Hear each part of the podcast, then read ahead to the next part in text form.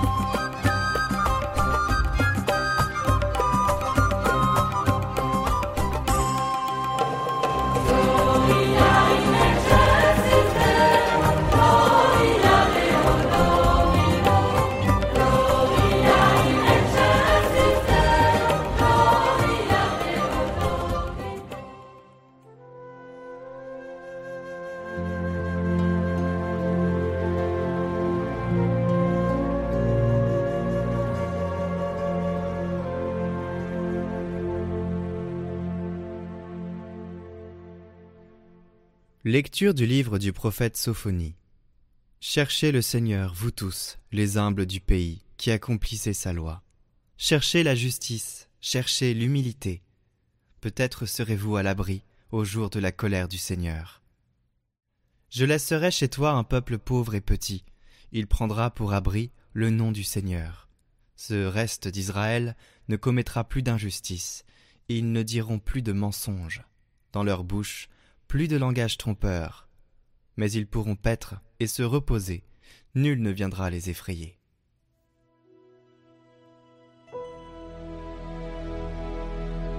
Heureux les pauvres de cœur, car le royaume des cieux est à eux.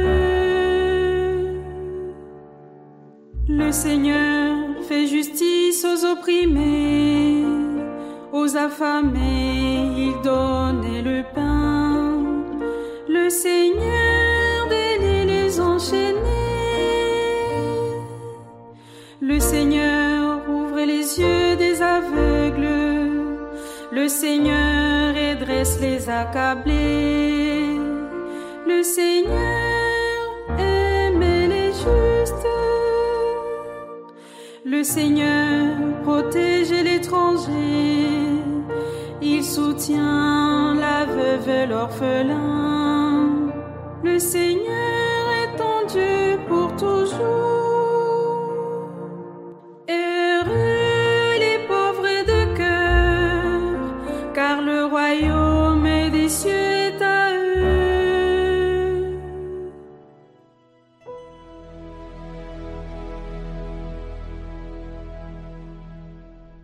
Lecture de la première lettre de Saint Paul apôtre aux Corinthiens. Frères, vous qui avez été appelés par Dieu, regardez bien. Parmi vous, il n'y a pas beaucoup de sages aux yeux des hommes, ni de gens puissants ou de haute naissance. Au contraire, ce qu'il y a de fou dans le monde, voilà ce que Dieu a choisi, pour couvrir de confusion les sages. Ce qu'il y a de faible dans le monde, voilà ce que Dieu a choisi, pour couvrir de confusion ce qui est fort ce qui est d'origine modeste, méprisé dans le monde, ce qui n'est pas, voilà ce que Dieu a choisi pour réduire à rien ce qui est. Ainsi, aucun être de chair ne pourra s'enorgueillir devant Dieu. C'est grâce à Dieu, en effet, que vous êtes dans le Christ Jésus, lui qui est devenu pour nous sagesse venant de Dieu, justice, sanctification, rédemption. Ainsi, comme il est écrit, celui qui veut être fier, qu'il mette sa fierté dans le Seigneur.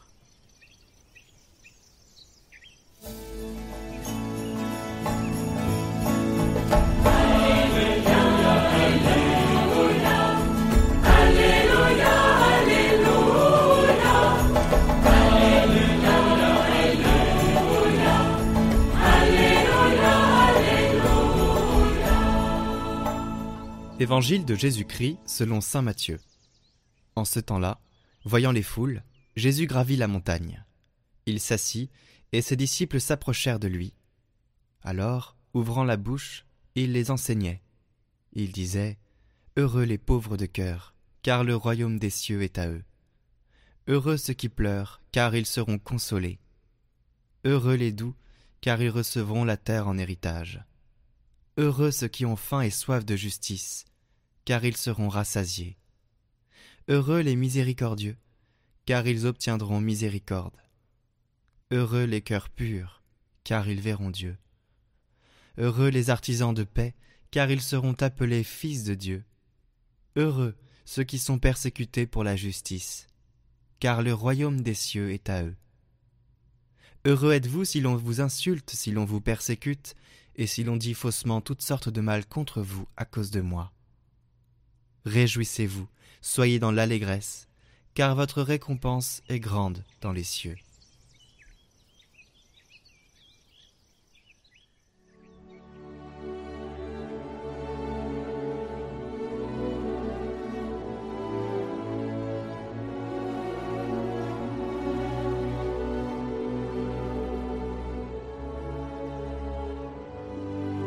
Chers amis de Catoglade, ce dimanche encore il nous est donné de contempler la sagesse du Verbe incarné. Bien sûr, à travers cette splendeur que sont les béatitudes. C'est vrai que Jésus a prononcé des paroles d'une sublimité incroyable. Des paroles qui, bien sûr, auraient pu nous interroger profondément sur son identité. Songeons par exemple qu'il a prononcé des paroles comme Je suis le chemin, la vérité et la vie, je suis la lumière du monde, ou encore Personne ne va vers le Père sans passer par moi. En entendant de telles paroles, et celles bien sûr de l'Évangile de ce jour, heureux êtes-vous si l'on vous insulte, si l'on vous persécute et si l'on dit faussement toutes sortes de mal contre vous à cause de moi, ces paroles bien sûr ne nous laissent pas beaucoup de choix il nous faut choisir l'identité de Jésus. Il n'est pas un grand homme ou un grand prophète. Soit il est vraiment ce qu'il dit être, soit c'est un fou et un menteur. Jésus oblige chacun à un choix. Pour vous, qui suis-je? Et bien sûr, nous le savons, ce Christ Jésus est un homme unique parmi tous les hommes de l'histoire, au moins par trois traits. D'abord, sa vie. C'est le seul homme sensé et suivi qui a agi et parlé comme étant l'égal de Dieu. Ensuite, sa mort, en contraste absolu avec cette prétention divine du Christ, qui survient dans une humiliation, une humiliation radicale et une passion terrible, où le Christ pardonne et offre sa vie pour la multitude. Et enfin, par sa résurrection, car c'est le seul homme dont on témoigne au prix de la vie que Dieu lui a fait traverser la mort. Oui, jamais homme n'a parlé comme cet homme. Nous pouvons vraiment être touchés par la sublimité de l'enseignement du Christ. Et bien sûr que les huit béatitudes qui viennent de résonner aujourd'hui sont particulièrement touchantes et nous font descendre dans les profondeurs de l'âme de Jésus. Qu'est-ce qui est unique, frères et sœurs? Ce sont ces paroles prononcées oralement sur trois ans par un jeune charpentier sortant d'une obscure province aux confins de l'Empire romain, qui deviennent, écoutez-moi bien, qui deviennent le plus grand best-seller de tous les temps, conformément à ce qu'il avait prophétisé. Le ciel et la terre passeront, mais mes paroles ne passeront pas. Oui, une sagesse supérieure, qui est le sujet sur lequel on a le plus discuté, pensé, écrit depuis deux mille ans, à cause de cet homme qui a littéralement coupé l'histoire en deux. Jamais homme n'a parlé comme cet homme. Et nous lisons dans l'Écriture, les foules étaient frappées de son enseignement. Il enseignait en homme qui a autorité, et non pas comme les scribes. Si l'on faisait un sondage autour de nous, on verra que beaucoup ont lu de A à Z des livres comme Le Seigneur des Anneaux ou encore Harry Potter. Mais combien ont lu l'Évangile? Combien ont lu un évangile intégralement du début à la fin, en une seule fois, au moins une fois dans leur vie. Je ne suis pas sûr même que vous, chers auditeurs de Catoglade, vous ayez vécu cette expérience. Il est stupéfiant de voir combien l'évangile est ignoré, alors que bien sûr il est à la base de notre civilisation, de notre culture, j'oserais même dire de notre monde. Comment peut-on vivre et comprendre ce monde dans lequel nous vivons sans avoir lu et médité le Saint Évangile. Après la mort du Christ, l'avenir de l'Église repose sur douze pauvres apôtres démoralisés, qui n'ont aucune renommée, pas de relation, pas d'argent, rien pour séduire le monde. Et voilà ceux qui vont être chargés de transmettre l'Évangile. Ah, nous avons là une belle illustration de la première lettre de Saint Paul aux Corinthiens que nous avons entendue ce dimanche.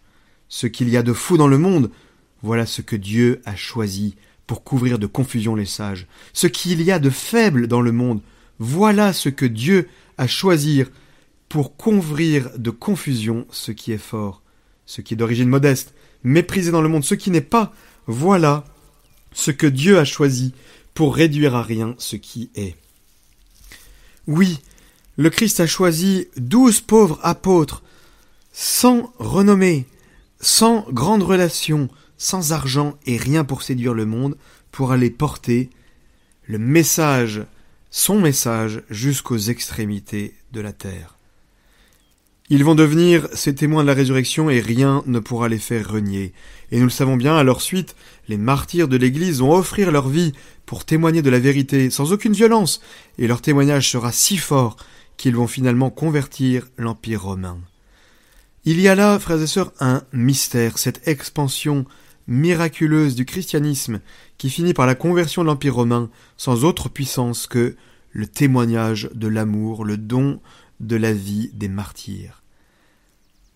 Après la mort du Christ, deux faits s'offrent à la considération de l'historien et lui permettent de parler de la foi en la résurrection. Tout d'abord le courage soudain, inexplicable des disciples, mus par une foi, une intrépidité, une ténacité telle qu'elle résiste même à l'épreuve du martyr.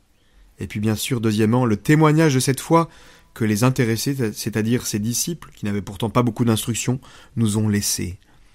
Au moment décisif, lorsque Jésus fut arrêté et exécuté, les disciples n'étaient dans l'attente d'aucune résurrection. Ils prirent la fuite, ils considérèrent que le cas de Jésus était clos.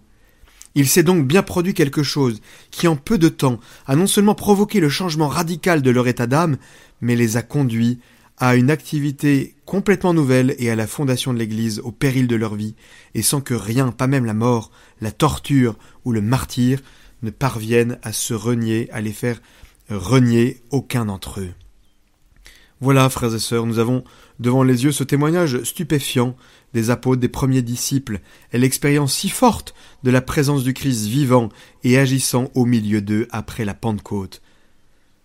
Ce que Dieu a choisi pour couvrir de confusion les sages, c'est ce qu'il y a de faible, ce qui n'est rien, ce qui est d'origine modeste.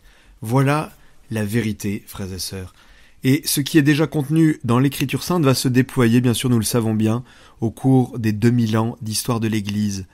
C'est toujours à travers des êtres petits, fragiles, que Dieu fait son œuvre. Songeons par exemple à Sainte Jeanne d'Arc, songeons encore à Bernadette Soubirou.